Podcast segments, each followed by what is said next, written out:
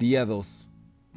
Hoy mientras estaba en la computadora, leí en algún blog de salud mental un comentario muy importante y lleno de razón. Era el de una persona que notó que la gente que conocía con ansiedad no está paniqueada como todos los demás. No son los que están comprando rollos de papel excesivos o medicina o comida enlatada de más. ¿Y saben por qué? Porque este es nuestro estado normal. Para nosotros diario es el fin del mundo. Y es interesante ver cómo todos actúan justo como nuestro cerebro piensa todos los días, con enfermedad o sin enfermedad. Es horrible estar en este constante estado de miedo y desamparado, sentir el destino inminente pero sentirse impotente al respecto. A toda nuestra tribu que está allá afuera, te vemos y agradecemos tu valentía todos los días viviendo en el mundo con una condición que ni siquiera es visible Aquí está todo nuestro bienestar mental, hoy, mañana y todos nuestros días después. Con corona o sin corona, bienvenidos a nuestro mundo. También otro tema importante que vi hoy, estaba platicando con una amiga que vive en Alemania. Ella sufrió de ansiedad mucho tiempo hasta que descubrió el running. El running le ayudó a controlar y a, y a encontrar un estado mental en paz justo como lo intentamos nosotros con leptina. El problema es que depositó toda su felicidad en una sola cosa. Este es un problema en el que caemos todos, ya que la felicidad no se encuentra solo en una acción o en una cosa.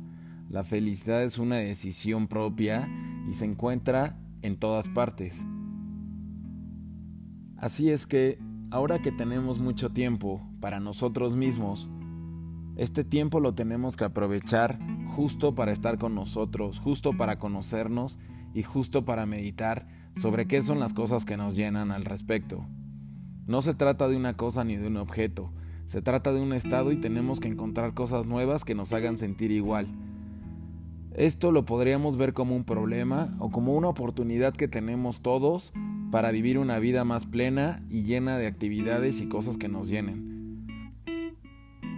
Los problemas te los pone la vida para que regreses a la dirección directa a la que tienes que ir. Esos son los obstáculos. El miedo a lo desconocido lo tenemos todos. El miedo toma muchas formas que seguro ya reconoces, como ansiedad, estar a la defensiva, juzgar y el impulso de querer controlar todo.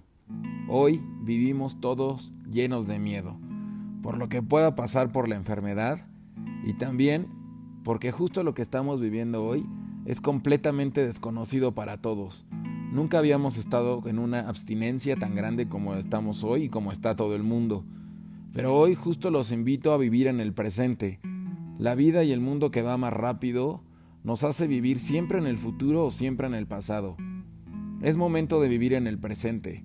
Ahora más que nunca, no sabemos cuánto dura el futuro y lo único que sabemos y lo único que tenemos es el presente.